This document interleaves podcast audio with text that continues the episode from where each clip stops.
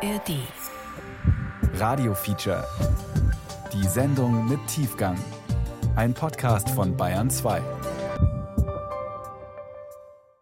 Hallo, Johannes Bertou hier. In den letzten Jahren sind die Nutzerzahlen von Schachportalen im Internet explodiert. Schach ist angesagt. YouTube ist voller Analysen von berühmten Partien. Im Radiofeature geht es heute um jemanden, der in Hunderten solcher Videos gefeiert wird. Es geht um den Schachspieler Bobby Fischer. Fischer hat genial gespielt, aber er hat auch rassistische, frauenfeindliche und antisemitische Standpunkte vertreten. Im Radiofeature erzählt unser Autor Yves Bellinghausen jetzt Fischers verrückte Lebensgeschichte. Yves fragt sich aber auch, wie er als Fan damit umgehen soll, dass Bobby Fischer furchtbare Einstellungen hatte. Wir haben das Feature vor einem Jahr das erste Mal gebracht. Der Heiligabend im Jahr 1990 ist kalt und regnerisch. Zumindest in Oberfranken. In dem kleinen Touristendorf Weichenfeld betreibt die Familie Betzold eine Pension. Sie sitzen im warmen Speisesaal. Touristen sind heute keine da, nur ein paar Freunde feiern mit. So ein Schachfreund, der hat immer selbst gemachten Eierlikör mitgebracht. Aber dieses Jahr ist etwas anders. Die Betzolds haben einen besonderen Gast. Und da hat er einmal die ganze Flasche Eierlikör allein da rausgebeamt. Der Gast, der da die Flasche Eierlikör alleine rausbeamt, ist weltberühmt. Also da war der Windel weich und dann lag er oben im Wohnzimmer, größte Schachspieler aller Zeiten und liegt dann im Wohnzimmer bei uns und kann machen. Bei den Betzolds ist eine Legende zu Gast. Bobby Fischer. Bobby Fischer. The American uh, chess genius Bobby Fischer has been, uh, I think, wading through all the best chess. Er hat schon als kleiner Junge Spiele gespielt, die man heute in jedem Schachlehrbuch findet. Bobby war der jüngste Großmeister, der jüngste US-Champion und ist mit 29 Jahren Weltmeister geworden. Er hat eigenhändig die Sowjetunion besiegt und Schach aus der Nische geholt. I'm sure the entire world knows the name Bobby Fischer by now. He is, uh, as, as proved, the uh, best chess player in the entire world. Bobby Fischer ist ein Popstar. Er ist ein amerikanischer Held im Kalten Krieg. Er hat Millionen mit Schach verdient. Und 1990, da liegt er dann in Oberfranken, völlig besoffen unterm Weihnachtsbaum. Genie und Menschenhasser. Wie Bobby Fischer der größte Schachspieler aller Zeiten wurde. Ein Feature von Yves Bellinghausen.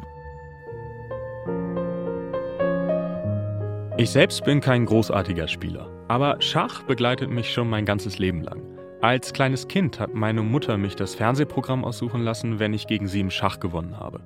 Während der Uni habe ich in manchen Seminaren mehr Online-Schach gespielt als zugehört. Und manchmal, wenn ich abends im Bett liege, dann gucke ich mir auf YouTube Besprechungen von Meisterpartien an. Uh, we have knight to f6, c4, g6, the king's Indian defense, knight to c3. And now the beautiful queen f1! Rook takes and checkmate! Auf meinen liebsten Kanälen sind die am besten geklickten Partien die von Bobby Fischer. And so Bobby plays this brilliant move. Manchmal liege ich stundenlang im Bett und gucke Bobby beim Gewinnen zu. Ich bin ein Fan. Ein verschämter Fan. Denn Bobby hat auch eine dunkle Seite. Bobby war ein Verschwörungstheoretiker und Menschenhasser. Er hat den Holocaust geleugnet. Er hat 9-11 bejubelt. Die Weltgeschichte ist voll von solchen Charakteren. Männer, die Außergewöhnliches geleistet haben, aber voller Abgründe waren. Jahrhundertelang haben wir die Leistungen solcher Männer gefeiert. Aber heute stellen wir uns immer öfter die Frage, wie wir mit diesen berühmten Frauenfeinden, Rassisten und Antisemiten umgehen. Ich bin Bobby hinterhergereist, denn ich will wissen, kann ich Bobby Fischer noch gut finden? Und wie ist mein Held zu so einem Menschen geworden?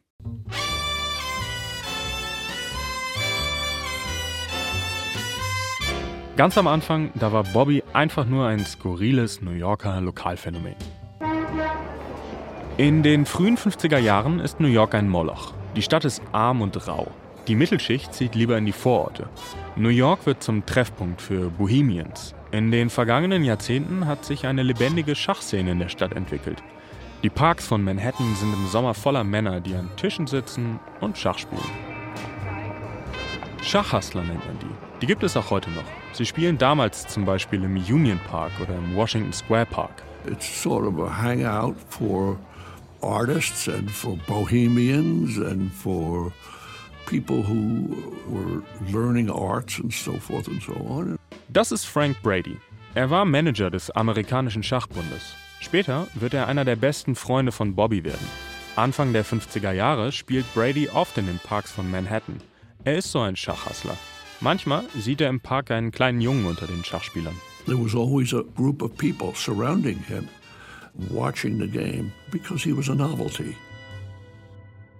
Eine Novelty ist dieser Junge, weil Schach damals ein Sport für Männer ist. Keine Frauen und ganz sicher keine Kinder. Eines Tages geht Brady zu einem Schachturnier auf der Upper West Side. Da ist schon wieder dieser kleine Junge. Der kleine Junge ist Bobby. And again, a crowd sort of gathered around his table. And some man, probably in his late 60s, early 70s, was standing aside and he was kibitzing very loudly, well, you should move his bishop now, or you should remove his pawn up. And uh, Bobby shushed him a few times. And then finally, Bobby spun around and he said, Would you please be quiet? This is a chess game. Der kleine Bobby herrscht einen älteren Mann an, der ihn laut kibitzt, also sich mit Ratschlägen einmischt, obwohl ihn keiner gefragt hat. Und Bobby bringt ihn zum Schweigen. He really yelled it at him very loud, this 12 year old kid. and, you know, the older man became embarrassed and just shut his mouth. And boy, you know, I couldn't have done that when I was 12. you know, it took a tremendous amount of uh, confidence and ego to be Right. able to yell at an older man. Right. And what did you think when you saw that? I said, boy, this kid is something. Aber eigentlich ist Bobby schüchtern. Er sagt nicht viel. Extremely shy, hard to get, close to the vest, if he had a vest. very, very introspective. And he wasn't going to ask you anything. Bobby wird am 9. März 1943 als Robert James Fisher in Chicago geboren. Aber er wächst in Brooklyn mit seiner Schwester auf, ohne Vater. Seine Mutter ist eine jüdische Kommunistin, hat in Moskau Medizin studiert und arbeitet in New York als Krankenschwester. Das FBI überwacht sie. Ihr Lebenslauf scheint den Behörden etwas zu ausgefallen. Die Fischers haben nicht viel Geld. Sie kommen gerade so über die Runden. Eines Tages, Bobby ist da gerade mal sechs Jahre alt, geht er mit seiner älteren Schwester Joanne spazieren. In einem Geschäft um die Ecke entdecken die beiden ein Schachspiel und kaufen es. And they opened it up and uh, they figured out the moves by the little instructions sheet that was enclosed with the chess set. And he took to it right away. Bobby ist direkt gebannt von Schach. Und Bobby ist intelligent. In der Schule diagnostizieren sie ihm einen IQ von 181. Schnell wird es Bobby zu langweilig, gegen seine Schwester zu spielen. Und überhaupt, seine Schwester ist meistens in der Bücherei und lernt. Seine Mutter arbeitet viel, um die Familie zu ernähren. Bobby would come home virtually to an empty house, and he would sit and, and play chess with himself and study positions and study games from the past and so forth. It gave him companionship. Bobby ist viel alleine, aber er hat ja Schach. Schnell macht Bobby nichts anderes mehr. Er spielt beim Essen und in der Badewanne und im Bus. Neben seinem Bett stehen immer zwei Bretter. Und wenn er nicht spielt, liest er Schachbücher in der Bibliothek. Bobby ist noch nicht mal zehn Jahre alt, als er ganze Partien im Kopf durchspielen kann. In New York spricht man bald von diesem Wunderkind aus Brooklyn, das von ganz unten kommt und jetzt mit Professoren und Ärzten in den vornehmsten Schachclubs von Manhattan bis spät in die Nacht blitzt. Blitzen, so nennt man die Variante von Schach, bei der jeder Spieler nur fünf Minuten Bedenkzeit pro Partie hat. Blitz ist die raue Cagefight-Variante von Schach.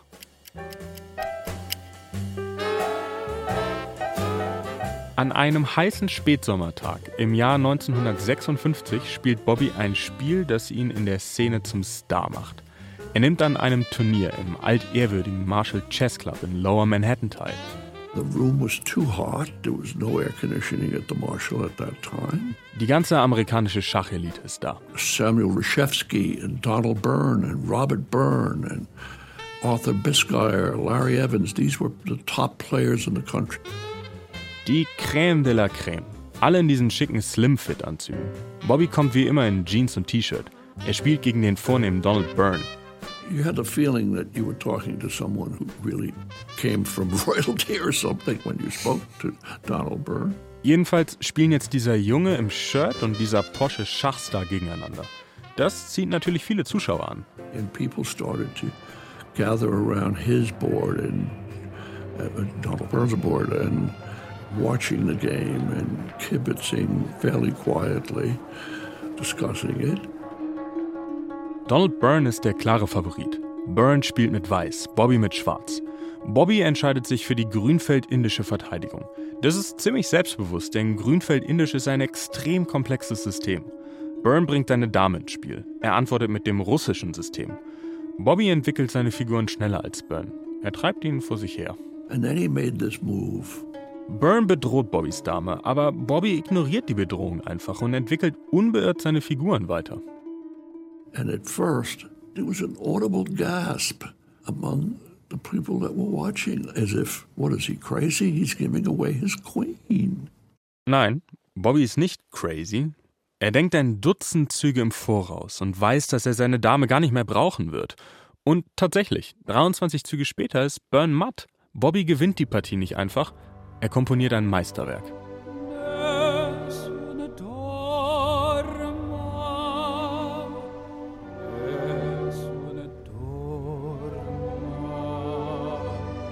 It's just so beautiful. It'll bring tears to your eyes. I would compare it a bit to some of the works of Bach, some of the great arias of Verdi and Puccini.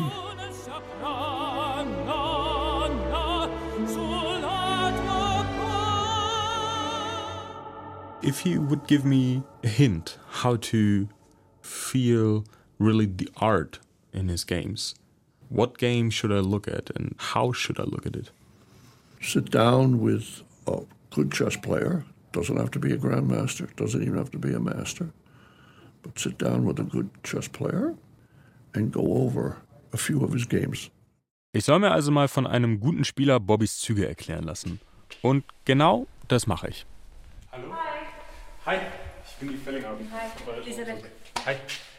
Aber ich treffe jetzt natürlich nicht einfach irgendeinen Good Chess Player. Ja, ähm, hallo, mein Name ist Elisabeth Peetz und ich bin dafür bekannt, dass ich die deutsche stärkste Schachspielerin bin. Ich will von Elisabeth Peetz wissen, was an einer Partie Schach schön ist. Sie hat mich in ihre Wohnung eingeladen. Sie wohnt in einem etwas kahlen Neubau am Stadtrand von Berlin. Darum halt es übrigens auch ein bisschen. Im Wohnzimmer steht so ein Fahrradheimtrainer, ein Ergometer. Durch das Fenster schaue ich auf einen See. Daneben hat Pet seine Partie aufgebaut. Fischer gegen Samuel Reshevsky 1962. Bobby sieht, dass Reshevsky ihm mit dem Turm bedrohlich werden könnte. Noch scheint Reshevsky selbst den Zug nicht gesehen zu haben. Und Bobby spielt jetzt so, dass Reshevsky den Zug gar nicht erst findet. Und mit dem Zug Turm H4 ist für mich absolut genial der Zug, weil es ist der Zug in der Stellung, der sozusagen es dem Gegner wohl möglich, aus meiner Sicht zumindest am schwierigsten macht, den richtigen Zug zu finden. Ein Zug, der gar nichts droht mit Turm C4, denn der E4 ist gedeckt, aber dennoch der einzige Zug ist, der überhaupt noch einen Hauch der Chance bietet, diese Stellung nicht zu verlieren.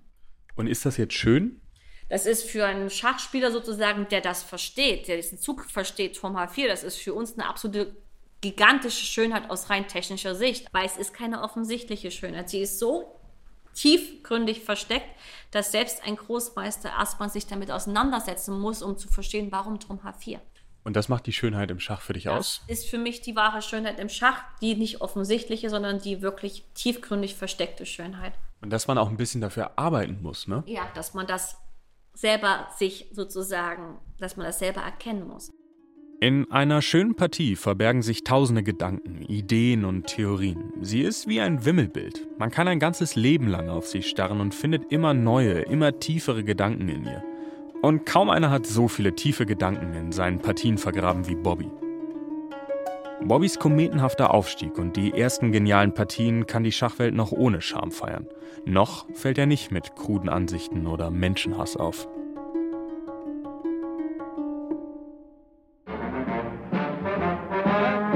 Good to see you. Nice to have you with us. Tell us how old you are and where you're from. I'm 15. I'm from Brooklyn. He is 15 years old and he is from Brooklyn. Mit 15 tritt Bobby bereits im Fernsehen auf. Bobby lächelt etwas unsicher in die Kamera. Er trägt ein übergroßes Karohemd und hält eine Zeitung hoch. Auf dem Titel steht: Bobby ist in einer Spielshow. Er ist die Attraktion. Ein Teilnehmer der Spielshow soll erraten, welches Supertalent dieser schlachsige Junge aus Brooklyn hat. This strategy, did it involve uh, finances? No. Did you have any help? No. Did it all by yourself? Did it make people happy? Made me happy. Did it ha- Der Teilnehmer kommt nicht drauf. This young man's name is Bobby Fischer. He is 15 years old. And listen to this. Already, he is the United States Chess Champion. Bobby ist 15 und vor kurzem ist er zum ersten Mal US-Champion geworden. Sein Ruf reicht bis nach Moskau. Seit Jahrzehnten ist die Sowjetunion die unbestrittene Nummer 1 im Weltschach. Die Sowjets laden Bobby nach Moskau ein. Sie wollen das Wunderkind begutachten. Aber Bobby hat kein Geld, um nach Moskau zu fliegen. Uh, Am Ende der Spielshow hat der Moderator noch eine Überraschung für Bobby. So here for you, Bobby, are two round-trip tickets for you and your older sister to accompany you aboard Sabina Airlines to Moscow. Bobby strahlt den Moderator ungläubig an. Moskau.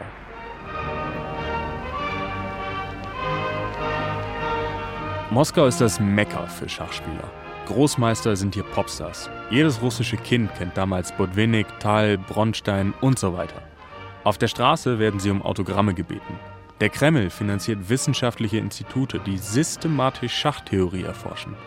Den Sowjets gilt ihre Dominanz im Schach als Beweis dafür, dass der Kommunismus das überlegene System ist. Bobby träumt seit Jahren von Moskau. Moskau war für ihn das, was Athen für antike Philosophen war.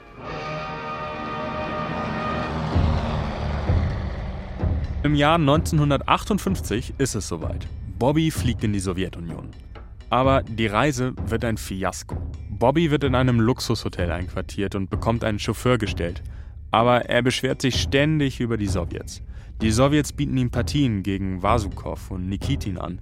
Aber Bobby will gegen Weltmeister Budwinnik spielen. Er beschimpft die Sowjets als Russenschweine und reißt wütend ab.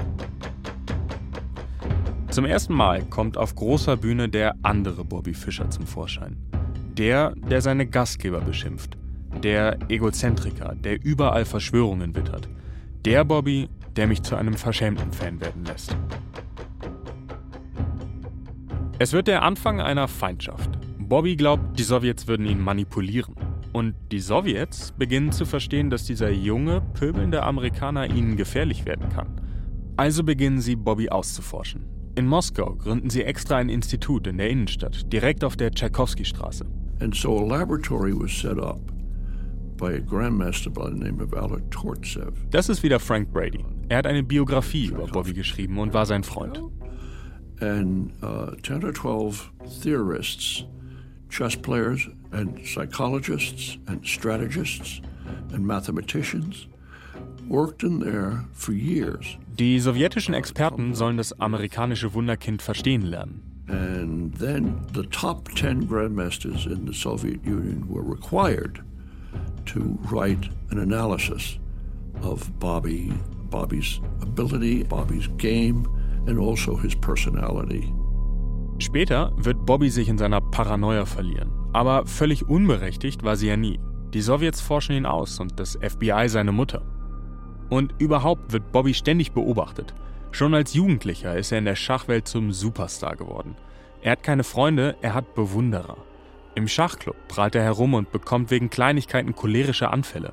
Er beschimpft Kollegen und Fans. Aber alle lassen das mit sich machen. Everybody wanted to be a part of Bobby Fischer.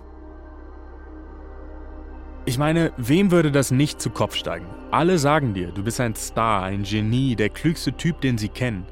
Und dann hast du niemanden, der dich erdet. Bobby lebt mittlerweile allein in dem New Yorker Apartment. Und obwohl er sehr intelligent ist, ist er nicht wirklich gebildet. Die Schule hat er abgebrochen. Sein ganzes Genie fokussiert sich auf diese 32 Figuren auf 64 Feldern. Sowjetische Spieler ziehen Bobby bei Turnieren damit auf. Wer sind deine Lieblingsautoren? fragen sie ihn, weil sie ganz genau wissen, dass Bobby dazu nicht viel zu sagen hat. Immer öfter fällt er mit stumpfen Ansichten auf. Ständig betont er, wie sehr er die Russen hasse.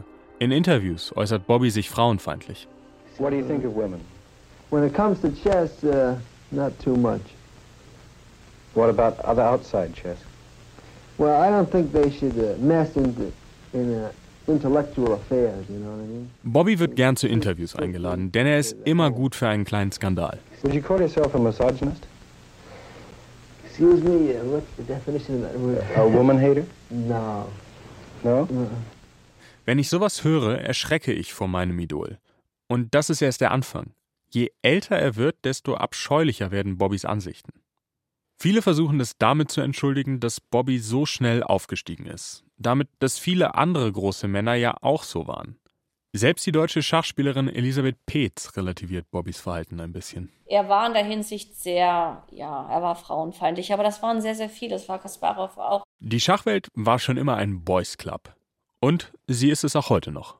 Ich habe mich aus der Nationalmannschaft verabschiedet, weil ich satt war, dass sozusagen ähm, alles was Männer- und Frauenschach in Deutschland anging, absolut ohne Gleichberechtigung stattgefunden hat. Schlechtere Bezahlung, mangelnder Respekt.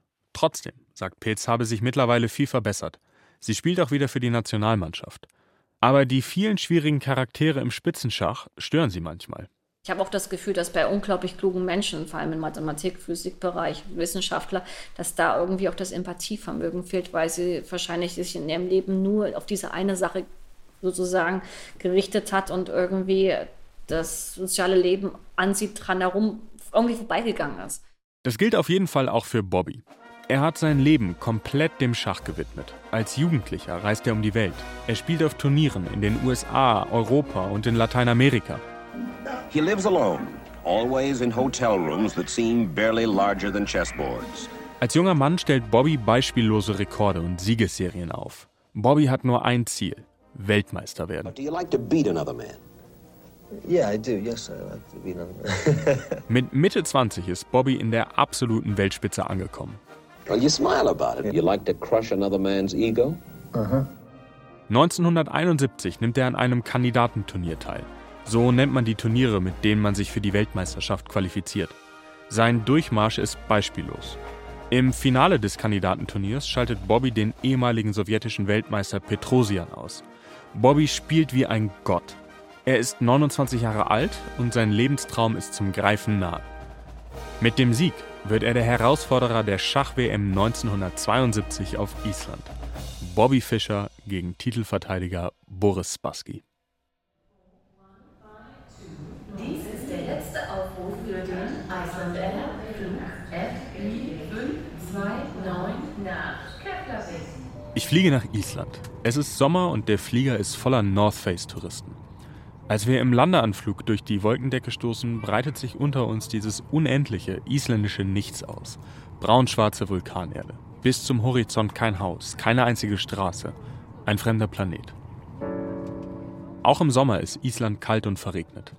Die Hauptstadt Reykjavik ist in etwa so groß wie das schwäbische Städtchen Reutlingen. Nur wenige Gebäude haben mehr als drei Stockwerke. In einer verkehrsberuhigten Straße in der Innenstadt treffe ich Gudmundur Thorarinsson. In den 70ern war Thorarinsson Chef des isländischen Schachbundes. Er hat das Match organisiert oder wie er selbst es etwas kokett formuliert. Many people in Iceland believe that I saved the match. Er habe das Match gerettet. Denn bei der WM sollten Bobbys Eskapaden einen neuen Höhepunkt erreichen. Thorarinsson und ich stehen vor dem isländischen Nationaltheater, einem grauen, futuristischen Steinbau. Drin finden gerade Theaterproben für eine Shakespeare-Aufführung statt. Auf der Bühne, auf der gerade drei junge Schauspieler stehen, soll Thora Rinsson am 1. Juli 1972 die Schach-WM feierlich mit einer Rede eröffnen. Thora Rinsson geht auf diese Bühne und schaut ins Publikum. Der Saal ist voller hoher Tiere. The President of Iceland, many members of parliament, many members from embassies, many newspapermen, maybe hundred, I don't know. There were all these people. And who was not there? there was not Bobby Fischer. Bobby verschanzt sich in einer Vorstadtvilla in New York. Er stöpselt das Telefon aus und eröffnet niemandem die Tür. Seit 20 Jahren träumt Bobby davon, Weltmeister zu werden. Aber jetzt sagt er plötzlich, 150.000 Dollar Preisgeld sind zu wenig. That I could do, I had to walk with them to the States. I tried to walk as slowly as I could. Torarinson muss auf die Bühne. Er muss sich entscheiden, ob er der Welt erklärt, dass die WM leider ausfällt, weil Bobby mehr Geld will. And all the time I thought, shall I explain that it's all over? Or shall I open the match like nothing has happened? And I walked over the stage, and about a meter from the podium, I made a decision. I open it. I will not tell anyone what has happened. Also eröffnet Torarinson die WM, obwohl Bobby sich noch immer in New York verschanzt. Torarinson beackert weiter Bobbys Anwälte.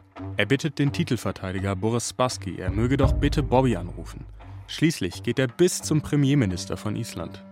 You have to be involved in this. You have to phone the White House and ask them.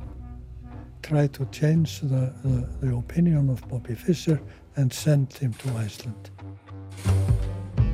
Henry Kissinger persönlich telefoniert jetzt mit Bobby. Der nationale Sicherheitsberater der USA drängt ihn jetzt endlich nach Island zu fliegen, um für die USA die Kommunisten zu besiegen. Jahrzehntelang war Schach ein Nischenthema. Aber Bobby Fischer macht die Schach-WM zu einem Medienspektakel, zu einer neuen Front im Kalten Krieg. Die Medien lieben Bobbys Geschichte, das Wunderkind, der amerikanische Held, der alleine gegen die Sowjetunion antritt. Das wahnsinnige Genie, das sich an keine Konventionen hält. Bis zum allerletzten Moment weiß keiner, ob die WM wirklich stattfinden wird. Well, Spassky is waiting. Right, and it uh, waiting and wondering whether Bobby will show or not show. Eine Schach-WM ist immer ein Duell. Eins gegen eins. Herausforderer gegen Weltmeister.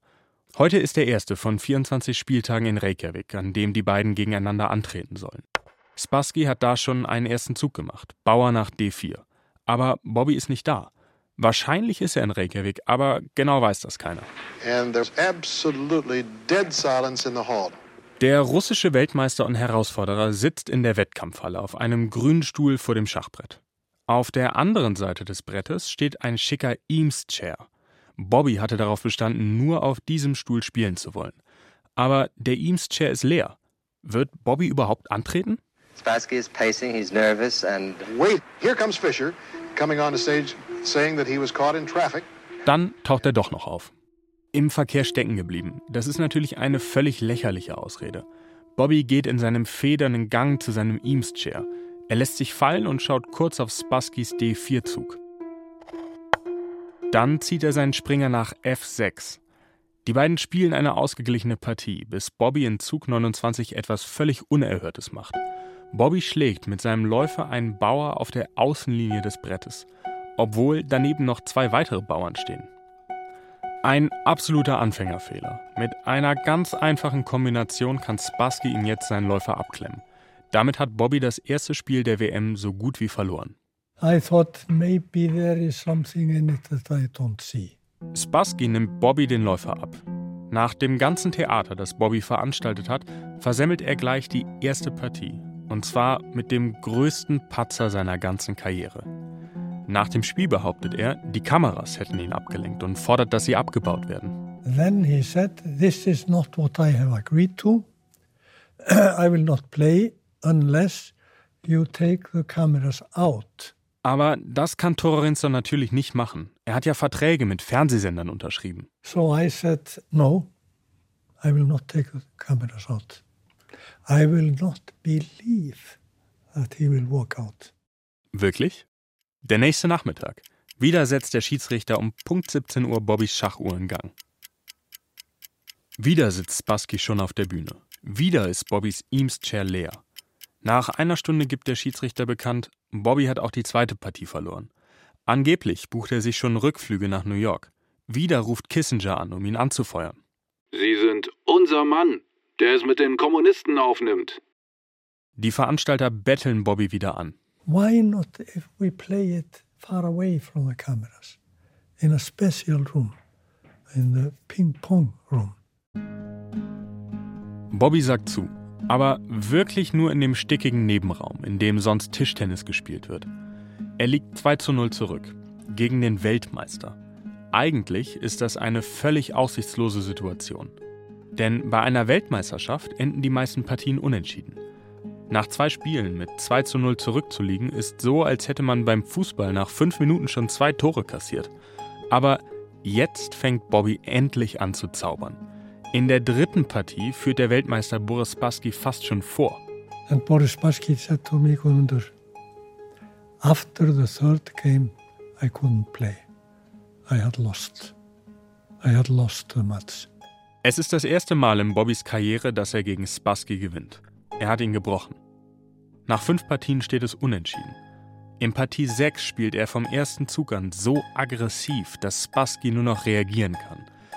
Bobby bringt ihn in Zugzwang, nimmt ihm die Luft zum Atmen. Er pfercht Spasskys König immer weiter ein, bis Spassky aufgibt. Boris Spassky stood up and applauded for Fischer. That is very unusual in a match like that. Mitten im Kalten Krieg applaudiert der sowjetische Weltmeister seinem amerikanischen Herausforderer. Im Kreml wird man langsam nervös. Sie schicken die besten sowjetischen Großmeister nach Reykjavik, um Spassky zu unterstützen. Bobby dagegen bereitet sich alleine vor. Er sitzt nachts bei dröhnend lauter Rockmusik vor einem Schachbrett und studiert Spasskys Spiel. Meistens geht er erst am frühen Morgen schlafen. That's why I had trouble getting to the hall to play chess at five o'clock. I was having trouble to wake him up. Morgens versucht sein Leibwächter ihn aufzuwecken. Er heißt Sammy Paulsen. Oder wie er sich nennt.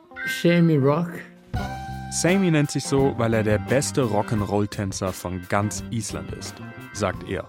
Außerdem war Sammy Judo-Champ und 36 Jahre lang Polizist in Reykjavik. In den 70ern ist er einer der wenigen Polizisten in Island, die Englisch sprechen. Deshalb engagiert ihn Bobby als Leibwächter. Heute sitzt Sammy im zehnten Stock eines Wohntowers, irgendwo in der Vorstadt von Reykjavik. Wir schauen uns alte Fotos an. Darauf Bobby. Sein weißes Hemd hatte er in die Anzugshose gesteckt. Er liegt mit Schuhen auf einem roten Sofa, die Hände hinter dem Kopf gefaltet. He loved to be there, and sometimes I put a blanket over him and he was sleeping. I would do something else. Obwohl Bobby eine Suite im besten Hotel der Stadt hat, übernachtet und isst er gerne bei Samys Familie. My wife was uh, a good chef and, and, and, and a good food. He was a great eater. He, he ate like a horse. Nach einigen Wochen kehrt in Reykjavik Routine ein. Die Spiele beginnen immer dienstags, donnerstags und sonntags um 17 Uhr. Bobby fällt jedes Mal gerade aus dem Bett und kommt zu spät. Spassky sitzt schon in der Halle und wartet. Meistens spielt Bobby besser. Dann geht er in das Haus seines Bodyguards und lässt sich bedienen. Because he liked to play with the kids and, and he relaxed there, you know. It was recently I saw, I saw a picture that he was sleeping in my bed. Nach ein paar Wochen wird der Welt klar, dass Bobby die Sensation gelingen wird. Anderthalb Monate nach Beginn der Schach-WM ruft Weltmeister Boris Spassky den Schiedsrichter an. Er sagt ihm, dass er aufgibt. In the name of FIDE, the International Chess Federation, I proclaim Mr. Robert Fischer as the chess champion of the world. Bobby hat sein Lebensziel erreicht. Endlich Weltmeister. Der FIDE-Präsident hängt ihm einen Lorbeerkranz um und reicht ihm die Goldmedaille. Oh, thank you very much. He doesn't have any name, you know. Huh? Has no name. Warum auf der Goldmedaille nicht sein Name steht, will Bobby wissen. Während auf der Bühne Reden gehalten werden, spielt er seine Partien gegen Spassky auf einem Taschenschach nach. Er hört gar nicht zu. Seinem Bodyguard Sammy hat er noch kein Honorar bezahlt. Aber er fragt ihn, kannst du mich nach Amerika begleiten? Und Sammy sagt zu. Zu Hause in New York wird Bobby mit großem Pompom empfangen. Immer an seiner Seite Sammy. It was like heaven for me and my wife because it was two limos in the Kennedy Airport. And they came with motorcycles, you know. Der Bürgermeister von New York schlägt Bobby eine Konfetti-Parade den Broadway hinunter vor. So wie den Apollo-Astronauten vor drei Jahren. Aber Bobby hat keine Lust auf eine Konfetti-Parade. Bobby tourt durch die USA, lässt sich bewundern und bestaunen. Irgendwann sagt Sammy ihm, ich kann nicht mehr mitkommen. Auch weil da noch diese Sache ist. He never paid anything. He didn't pay you? No. Does that make you angry? Yeah. Bobby hat gerade Hunderttausende Dollar verdient. Er ist ein reicher Mann, aber er zahlt Sammy keinen Penny. Hat er sich vielleicht gewünscht, dass er und Sammy echte Freunde sind? Dass Sammy das nicht alles nur fürs Geld macht? Bobby bettelt Sammy an, bei ihm zu bleiben. Aber Sammy muss zurück nach Reykjavik. Er hat ja eine Familie und eine Arbeit daheim. And he came running after me, and uh, he was crying, "Are you really leaving me?" He run up to the plane and everything.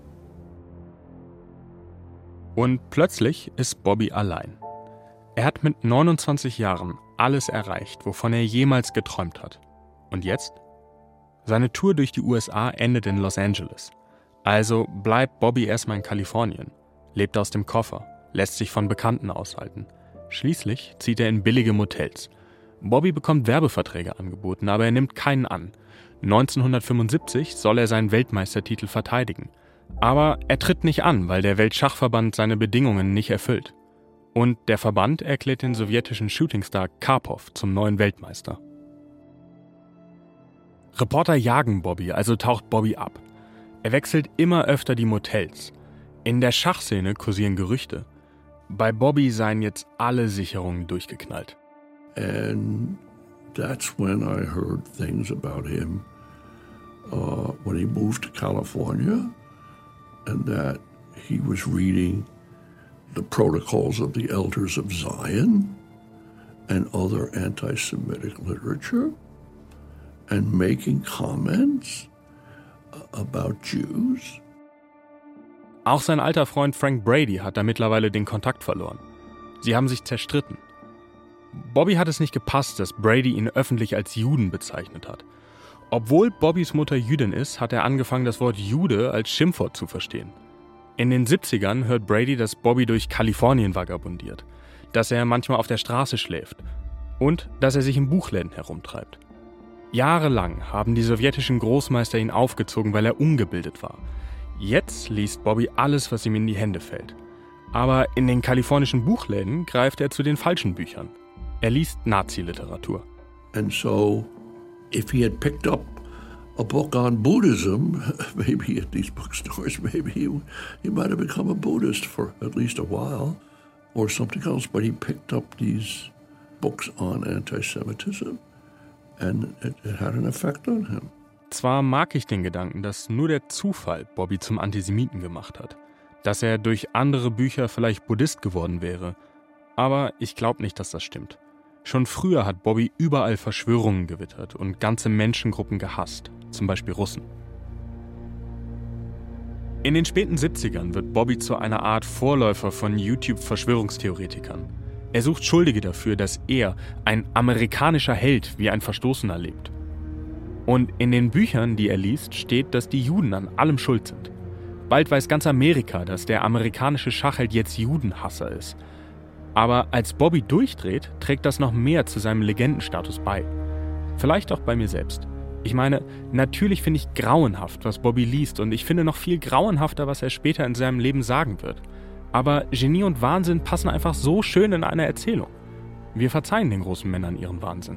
Caravaggio supposedly murdered a man, you know. But his paintings were great. Wenn ich Brady frage, ob man Bobby noch gut finden kann, dann sagt er, dass die Bilder von Caravaggio großartig sind, obwohl bekannt ist, dass der Maler vermutlich jemanden umgebracht hat. I love a great deal of Wagner. Do I like what I know about Wagner's life? Absolutely not. Er mag Wagners Musik, aber Wagners Weltansichten lehne er ab. Aber ich kann Bobbys Partien nicht von Bobby trennen. Für mich ist Bobby mehr als seine Schachspiele. Ich liebe auch seine uramerikanische Aufstiegsgeschichte, wie er von ganz unten kam und es durch pure Intelligenz nach ganz oben geschafft hat. Diesen unwahrscheinlichen Sieg gegen die Sowjetunion und diesen manischen Eifer. Ich liebe seine Geschichte. Bald aber wird diese Geschichte richtig dunkel. Hallo? Guten Tag, Herr Petzold. Ja, grüß Gott, hallo. Ich gebe Ihnen mal hier. So, ja, ja. 1990 irrt Bobby durch Deutschland. Er besucht Bekannte in Bayern. Wir fahren jetzt von Bayreuth raus in Richtung Fränkische Schweiz, Richtung Hollfeld und fahren.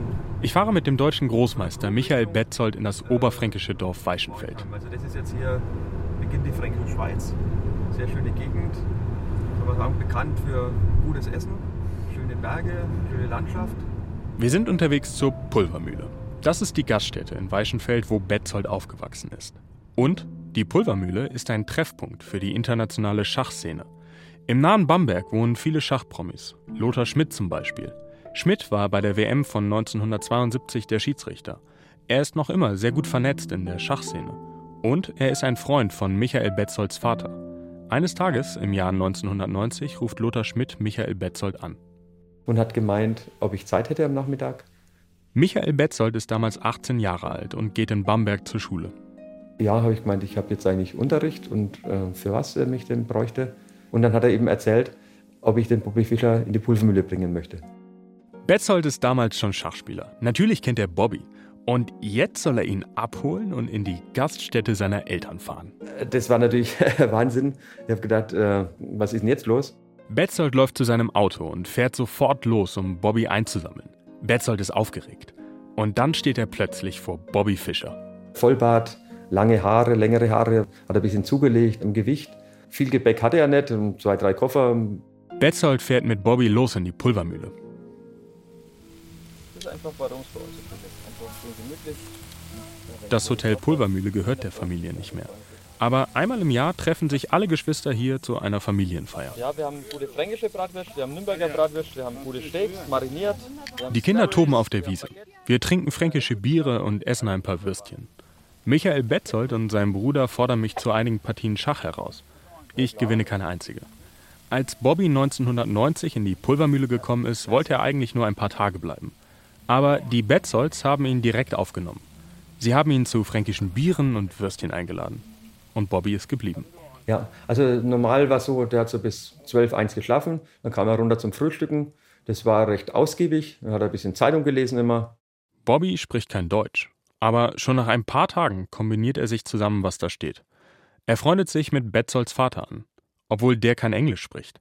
Wenn Betzolds Vater zu den Kreistagssitzungen geht, kommt Bobby mit. Bobby Fischer war nicht bloß bei einer, bei mehreren Kreistagssitzungen vom Landkreis Bayreuth, war der hinten als Zuschauer. Bei öffentlichen Sitzungen war der hinten drin und hat den Lokalpolitikern zugehört, wenn die debattiert haben. Da sitzt der größte Schachspieler der Welt also im Kreistag von Bayreuth. Er isst mit dem Betzold Schweinelenden und danach diskutiert er mit Michael Betzold über Schach. Und nachts, da blättert er sich dann vermutlich durch seine Nazi-Bücher. Vor dem Betzolds versucht er seinen Menschenhass gar nicht erst zu verbergen. Auch so diesen Hass, würde ich mal nennen, gegen eben diese Gruppen Juden, Schwarzen, Russen, dann Amerikaner auch noch teilweise. Das ist ja dann immer weitergegangen. Das, das mit Amerikaner kamen dann erst später. Einerseits sagen die Betzolds ihm, dass sie davon nichts hören wollen. Andererseits wollen sie ihren Ehrengast nicht verprellen. Betzolds Vater nimmt ihn überall hin mit, wo er hingeht. Mein Vater war Vorstand vom Fußballverein, vom Schachverein, vom Krieger- und Veteranenverein, von den Burgmadlern. Also da waren bestimmt andere Sitzungen auch dabei, wo der Fischer noch viel weniger verstanden hat als bei der Kreistagssitzung, weil da ging es um noch viel kleinere Dinge, die halt immer in irgendeiner Kneipe geendet haben und das war das erklärte Ziel. Bobby blüht auf. Er lacht, er redet, er hat Spaß, er trinkt einen über den Durst. Und an Weihnachten 1990, da schießt er sich bei den Betzolds eben mit Eierlikör ab. Also da war der Windel weich und dann lag er oben im Wohnzimmer, größte Schachspieler aller Zeiten und liegt dann im Wohnzimmer bei uns und kann machen. Vielleicht hätte es immer so weitergehen können. Vielleicht hätte Bobby in Oberfranken eine neue Heimat finden können. Aber es sollte anders kommen. Ein paar Tage nach Weihnachten feiern die Betzolds den Namenstag von Betzolds Vater. Doch irgendwas ist heute anders. Fischer war schon ein bisschen unruhig, weil er schon zwei Herren gesehen hat, die gekommen sind, das er für sehr ungewöhnlich gehalten hat. Die Herrschaften sind Reporter vom Stern. Sie haben Bobbys Versteck gefunden. Und dann war es von einer Minute auf der anderen, hat er gesagt, er geht jetzt. Das Festessen steht auf dem Tisch, aber Bobby rennt sofort zum Hinterausgang raus. Er beschuldigt Betzolds Vater, dass er die Reporter geholt hätte. Er verabschiedet sich nicht von der Mutter, obwohl die monatelang für ihn gekocht hat. Und da war er wieder in seiner Denkweise, in seiner Struktur, dass die ganze Welt sich gegen ihn verschwört hat und nur Böses für ihn will.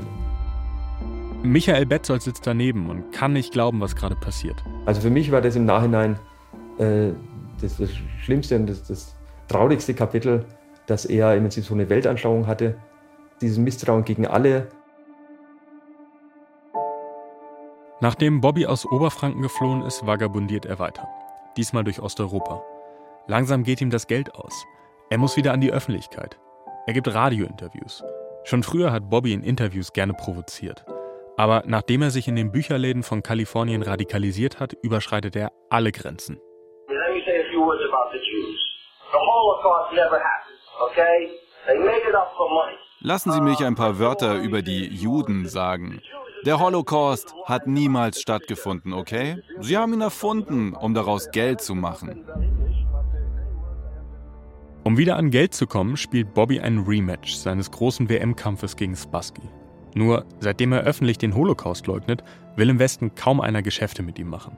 Sein Rematch gegen Spassky finanziert ein serbischer Krimineller. Das Spiel findet auf einer Insel vor der Küste von Montenegro statt, im Jahr 1992. Damals herrscht in Jugoslawien gerade Krieg. Bobby ist das egal. Er spielt Schach im Bürgerkriegsland. Die Vereinten Nationen haben ein Embargo über Jugoslawien verhängt. Das US-Finanzministerium schickt ihm einen Brief. Sie drohen, dass sie ihn verhaften werden, wenn er antritt. So.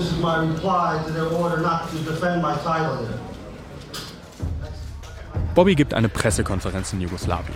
Auf der Bühne spuckt er auf den Brief vom US-Finanzministerium.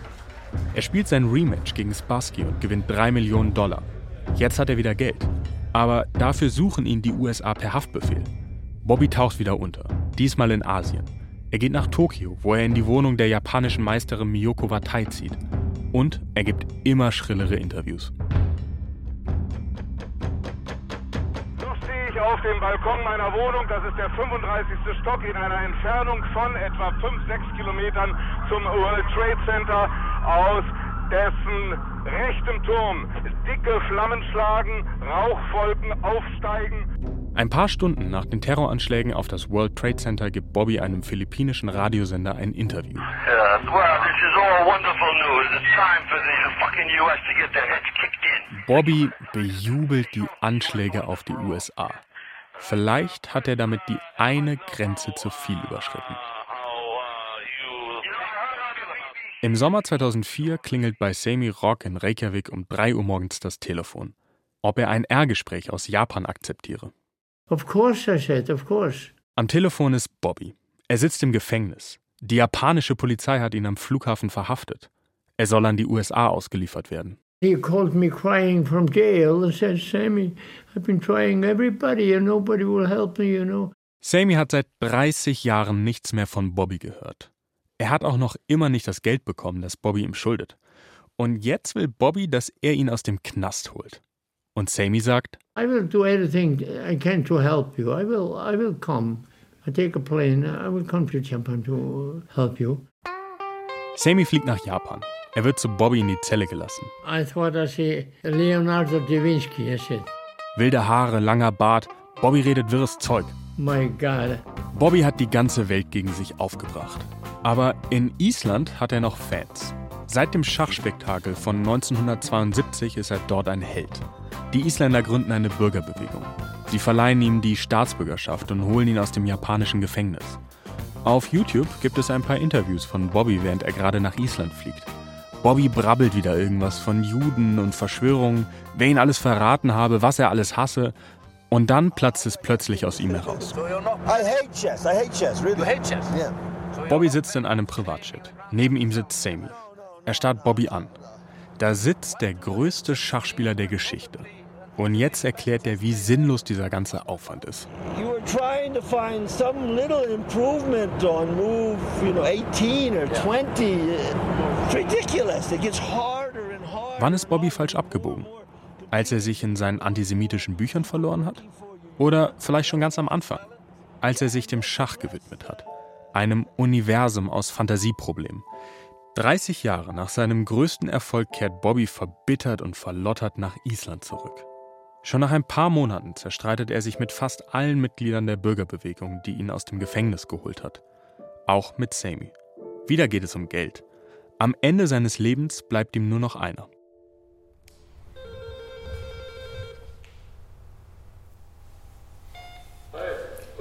Hello, Mrs. Branson?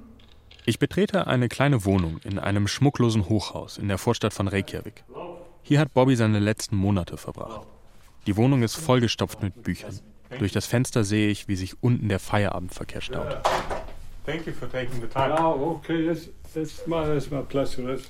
Garda Sverensen ist der Letzte, der mit Bobby Kontakt hatte. Nachdem Bobby sich mit so gut wie jeder Person in seinem Leben zerstritten hat, verbringt er seine letzten Monate hier, bei Sverensen, einem seiner Fans, die ihn aus dem Gefängnis geholt haben. he did not admit it, but bit by bit it became very obvious to me that he missed his homeland. He missed United States very much. Aber Bobby kann nicht zurück in das Land, in dem er geboren ist. Die Amerikaner drohen ihn festzunehmen, sollte er jemals Island verlassen. Er ist gefangen. It became like a prison island. Und immer öfter fragt Bobby sich, was habe ich eigentlich mit meinem Leben gemacht? I mean, uh, he was proud of his chess career. On the other hand, he thought a lot about what would have happened if he had done something else. Bobby wird melancholisch und dann wird er krank. Er vertraut den Ärzten nicht, also lässt er sich von Sverensen und seiner Frau pflegen. This apartment became almost like a hospital. And he asked me often, Do you think I'm dying? Do I look like dying? I could se- see tears in his eyes, and uh, he said to me, I never knew it would come so quickly. Und dann stirbt Bobby am 17. Januar 2008 an Nierenversagen. Er wird 64 Jahre alt, so viele Jahre wie ein Schachbrett Felder hat.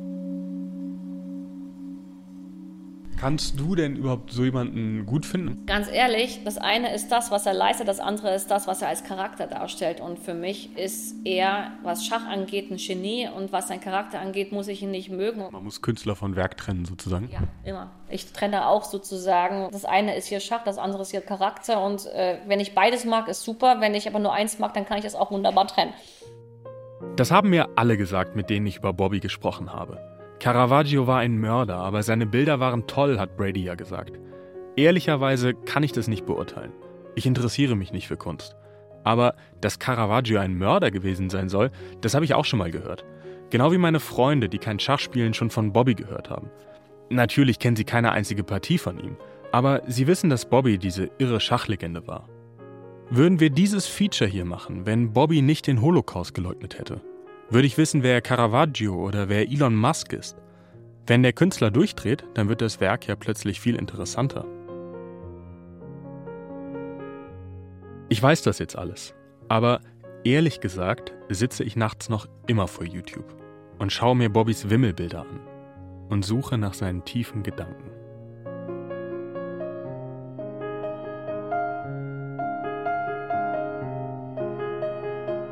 Genie und Menschenhasser. Wie Bobby Fischer der größte Schachspieler aller Zeiten wurde. Ein Feature von Yves Bellinghausen. Ton und Technik Regine Elbers und Susanne Herzig. Regie Ron Schickler. Redaktion Johannes Bertou. Eine Produktion des Bayerischen Rundfunks 2023.